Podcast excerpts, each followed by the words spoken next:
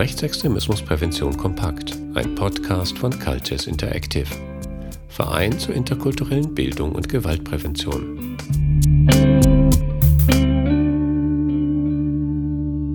Rechtsextremismus und Gender.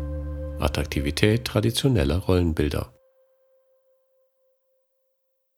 Rechtsextremismus galt lange als fast ausschließlich männliches Phänomen, in dem Mädchen und Frauen allenfalls Nebenrollen einnehmen. Erst spät rückten auch Frauen und Mädchen aus der rechten Szene in den Fokus von Forschung und Präventionsarbeit. Das geschah nicht zuletzt aufgrund der Selbstenttarnung des NSU im Jahr 2011, mit der Beate Zschäpe als aktiv Beteiligte an dem terroristischen Netzwerk bekannt wurde. Nun wurden auch Rechtsextremistinnen als aktiver, wenngleich nach wie vor sehr kleiner Teil der Szene in den Blick genommen. Die Zahl der aktiven Frauen in der Szene liegt aktuell im einstelligen Prozentbereich. Aber auch Männer und Männerbilder der rechtsextremen Szene sind zunehmend Gegenstand der Forschung und der Konzeption von Präventionsangeboten. Doch welche Geschlechterbilder kursieren überhaupt im Rechtsextremismus? Marie Jäger arbeitet für die Fachstelle Rechtsextremismusprävention von Cultures Interactive. Sie beobachtet die Genderrollen der rechtsextremen Szene seit mehreren Jahren. Also auch wenn die Bilder davon, was ein echter Mann und eine richtige Frau ausmacht und wie das Verhältnis zwischen beiden aussieht, im Rechtsextremismus durchaus Veränderungen durchlaufen hat, bleiben bestimmte Ansichten bestehen und reichen in die Zeit des Nationalsozialismus und darüber hinaus zurück. Dazu gehört insbesondere die Vorstellung, dass Frauen und Männer wesensmäßig verschieden sind und zu verschiedenen Sphären gehören. Also die Sphäre des Mannes ist die Arbeit, der Politik und überhaupt der öffentliche Raum, während die Frau als Verantwortliche für Kinder, Haushalt und die Unterstützung des Mannes betrachtet wird. Und es geht auch weit über die nach wie vor gesellschaftlich verbreitete Arbeitsteilung hinaus. Rechtsextreme sehen Mann und Frau nicht als soziale Kategorien oder Rollen, also sie streichen die Vorstellungen von Gender und äh, anerzogenen Gendervorstellungen völlig durch und äh, betrachten das als biologische Kategorien, die auch notwendig und natürlich verschieden sind. Dementsprechend auch lehnen sie Transsexualität, Intersexualität oder Homosexualität ab und betrachten Feminismus und LGBTQI-Gleichstellungsbewegungen als unnatürlich und hassenswert. In der Vorstellungswelt von Rechtsextremistinnen tut man Männern und Frauen Gewalt an, wenn man sie nicht in ihrer vermeintlich natürlichen Rollenaufteilung belässt. Hier stellt sich die Frage, wie solche Vorstellungen mit einer aktiven Teilhabe von Frauen in der rechtsextremen Szene zusammenpassen. Zunächst einmal lässt sich festhalten, dass Frauenrechte ein Thema sind, das durchaus auch von extremen Rechten aufgegriffen wird auffälligerweise immer dann, wenn sie die Rechte von Frauen gegen Migrantinnen positionieren können. Übergriffe durch Männer ohne Migrationshintergrund, ob im Alltag oder auf großen Events wie dem Oktoberfest, sind für rechtsextreme Gruppen dagegen kein Thema. Extrem rechte Gruppierungen waren beispielsweise prominent an der Skandalisierung der Geschehnisse in der Silvesternacht 2015-2016 in Köln beteiligt.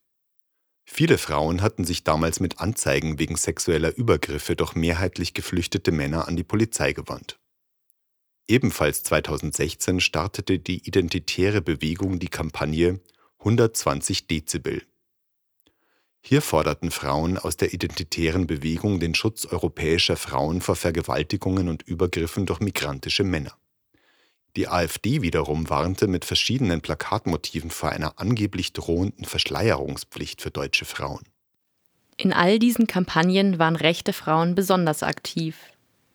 Ihnen fällt häufig die Aufgabe zu, die Werbung für das antiquierte Frauenbild zu übernehmen oder Kampagnen zu leiten, die sich primär an Frauen richten. Es wäre zwar verkürzt zu sagen, ihr Aktivismus in der rechten Szene würde sich darauf beschränken. Dennoch ist auffällig, mit welchen Themen rechtsextreme Frauen besonders in die Öffentlichkeit treten. Ja, es gibt einige sehr aktive Frauen in der rechten Szene.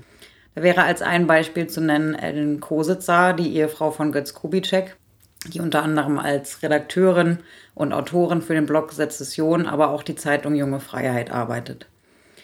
In einem Interview hat sie mal gesagt, dass sie vor allem abends zum Schreiben kommt, wenn ihre Pflichten als Mutter und Hausfrau erledigt sind. Und das ist ein Thema, was die rechtskonservative Autorin Birgit Keller auch in ihren Büchern besonders gerne aufgreift. also Fragen rund um Gender und Gleichberechtigung. Wenn dann von queerfeministischer Seite nach äh, Gleichberechtigung gefordert wird oder Selbstbestimmung gefordert wird, sagt sie, das geht ja häufig zu weit. Und das zeigt sich auch schon in ihren Buchtiteln, die dann, ähm, in denen dann so Messages rübergebracht werden wie dann macht doch die Bluse zu, ein Aufschrei gegen den Gleichheitswahn. Oder auch Gender Gaga, wie eine absurde Idee unseren Alltag übernehmen will. Zu den jüngeren Vertreterinnen der neuen Rechten gehört am prominentesten Melanie Schmitz. Sie galt lange als das weibliche Gesicht der identitären Bewegung und war sehr häufig auch auf deren Plakaten und Stickern zu sehen. Eines der bekanntesten Plakate zeigt sie im Minikleid mit weißem Kragen und Rüschen und langen offenen Haaren und einem Baseballschläger über die Schulter gelegt, was eine durchaus beliebte Inszenierung neurechter Frauen ist. Rechtsextreme Frauen treten häufig dann in Erscheinung, wenn es darum geht, extrem rechte Inhalte harmloser erscheinen zu lassen. Außerdem überlässt man Frauen die Bühne, wenn dezidiert Frauenthemen verhandelt werden. Dass hier tatsächlich gleichberechtigte Frauen ihren ganz eigenen Weg in der Szene gehen, bleibt fraglich. Das äußere Erscheinungsbild von Mädchen und Frauen im Rechtsextremismus hat sich im Vergleich zu den 1990er Jahren stark verändert. Zu dieser Zeit zeigten sich Frauen in rechten Gruppen als Skin Girls, auch Reenies genannt, in Bomberjacken, Springerstiefeln und mit auffälligen Frisuren. Heute präsentieren sich die neurechten Frauen fast durchgängig als anständige Mädchen und mit einem sehr traditionellen Image. Meist tragen sie Röcke, Kleider und lange Haare. Seltener treten Frauen als rechtsextreme Kämpferinnen auf. Dabei orientiert sich ihr Erscheinungsbild teilweise am Outfit der nationalen Autonomen. Auch im Erscheinungsbild von Männern der rechten Szene gab es über die Jahre Veränderungen. Gelebte Maskulinität oder Hypermaskulinität ist nach wie vor ein zentrales Thema in der Rechten, das allerdings mittlerweile verschiedene Ausdrucksformen findet. Also es gibt im Umfeld äh, des Flügels der AfD oder um die Partei Dritter Weg oder bei Rechtsrockern immer noch die, ich glaube, was, was den meisten Leuten vor Augen steht, wenn sie an rechte Männlichkeit denken, also ein sehr martialisches, so tätowiertes, äh, aufgepumptes Auftreten also der große, schon gewaltbereit aussehende, muskulöse Typ. Und parallel dazu hat sich dann aber ein neuer Look, ein neues Auftreten entwickelt, vor allem im Umfeld der identitären Bewegung, das deutlich weniger martialisch ist, aber nichtsdestotrotz ausdrücklich auf ein männliches Image setzt und was sich wahrscheinlich in der Figur von ähm, Martin Sellner am besten bebildern lässt. Also nicht mehr Glatze, sondern sportliche Kurzhaarfrisur und durchtrainiert, aber nicht aufgepumpt und angezogen eher orientiert an, ja, zum, zum Teil ähm, linken Sportgruppen. Und da geht es auch nicht nur um den Look, also diese Art von, ob das wieder jetzt über identitäre Bewegung, aber ich würde sagen auch äh, der, der Vorreiter, die autonomen Nationalisten, da ging es nicht nur um einen Imagewechsel im Aussehen, sondern tatsächlich auch in der Betätigung. Die setzen jetzt nicht nur auf Gewaltbereitschaft, sondern auch auf intellektuelles Rechtsein. Also die wollen sich dann auch intellektuell beweisen und als Vordenker der rechten Szene ernst genommen werden. Ein ganz anderes Männerbild entwerfen die sogenannten Incels. Die Abkürzung steht für Involuntary Celibate. Es handelt sich dabei um eine Internetsubkultur heterosexueller Männer, die unfreiwillig keinen Sex und keine romantische Beziehung haben. Dafür machen sie Frauen verantwortlich. Sie propagieren einen extremen Frauenhass mit Gewaltfantasien. Jedoch definieren sich nicht alle Incels als politisch rechts oder rechtsextrem. Trotzdem überschneiden sich die Szenen. Rechte Incels beklagen sich vor allem darüber, dass es immer die muskulösen und in ihren Augen aber total dummen Männer sind, die sämtliche Frauen abbekommen. Also sie stellen sich dann wirklich vor, es gibt den einen großen muskulösen Mann und der hat 100 Frauen. Und dass genau das der Grund ist, dass sie in Sachen Sex und Beziehung leer ausgehen. In ihrer Weltsicht ist es so, dass äh, jeder Mann ein Recht auf eine Frau hat ganz egal, wie er sich verhält oder aussieht. Und äh, sie sehen dieses Ideal auch verwirklicht in so entweder vormodernen Zeiten oder auch gern mal in den 50er Jahren und wünschen sich dann auch äh, ökonomische Abhängigkeit von Frauen zurück, weil sie sagen, ja, da, da waren die nicht so anspruchsvoll. Dementsprechend finden sie es auch eine Frechheit, wenn Frauen sich ganz frei das Recht nehmen, ihre Sexual- und Beziehungspartner selbst zu wählen, anhand von Kategorien, die ihnen wichtig sind und versprechen sich von der rechten Szene eine Zukunft, in der Frauen wieder wie Frauen aussehen oder gezwungen werden, wie Frauen auszusehen, was auch immer sie sich darunter vorstellen und in ihren Rechten deutlich eingeschränkt sind. Auf den ersten Blick scheinen martialische Inszenierungen rechter Männlichkeit, das Image neurechter Männer und die Selbstdarstellung von Incels wenig miteinander zu tun zu haben.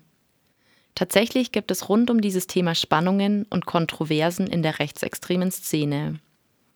Dennoch eint sie die Idee, dass Frauen und Männer grundverschieden seien und dass alle wissen sollten, wo ihr Platz ist. Ähnlich wie im islamisch begründeten Extremismus findet sich unter Rechtsextremen häufig das Schlagwort Männer und Frauen seien gleichwertig, aber nicht gleich. Das Wort gleichwertig meint hier aber nicht mehr als das Lob von Frauen, die sich sehr bereitwillig einfach in ihre traditionelle Frauenrolle einfinden und die Vormachtstellung des Mannes akzeptieren. Was der extremen Rechten vorschwebt, ist ein Rückbau von Frauenrechten und ebenso von queeren Rechten und Errungenschaften. Das hat ein Nutzer in einem Telegram-Kanal für rechte Siedler zum Frauentag am 8. März 2022 mal so formuliert. Ein Tag, an dem wir uns bewusst werden sollten, dass die Degradierung des Weibes zur Frau ein Ende haben muss. Aus diesem Grund wünsche ich allen Weibern, dass sie sich wieder ihrer Rolle als Weib bewusst werden. Zitat Ende.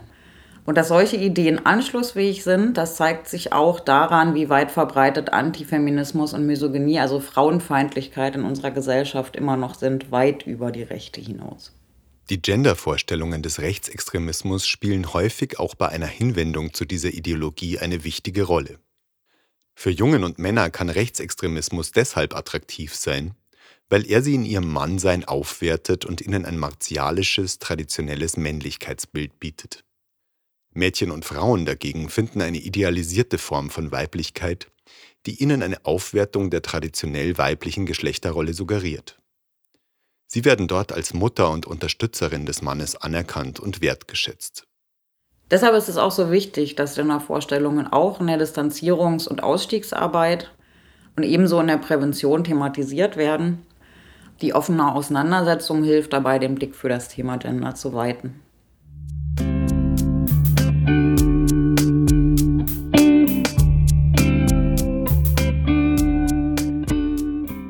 Weitere Infos zu Gender und Rechtsextremismus sowie Literatur zum Thema gibt es auf der Homepage der Fachstelle Rechtsextremismusprävention farp.online.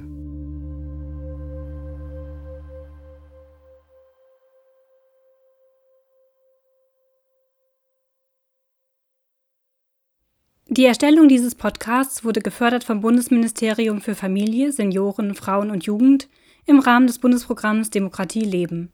Die Veröffentlichung stellt keine Meinungsäußerung des Bundesministeriums für Familie, Senioren, Frauen und Jugend oder des Bundesamts für Familie und zivilgesellschaftliche Aufgaben dar.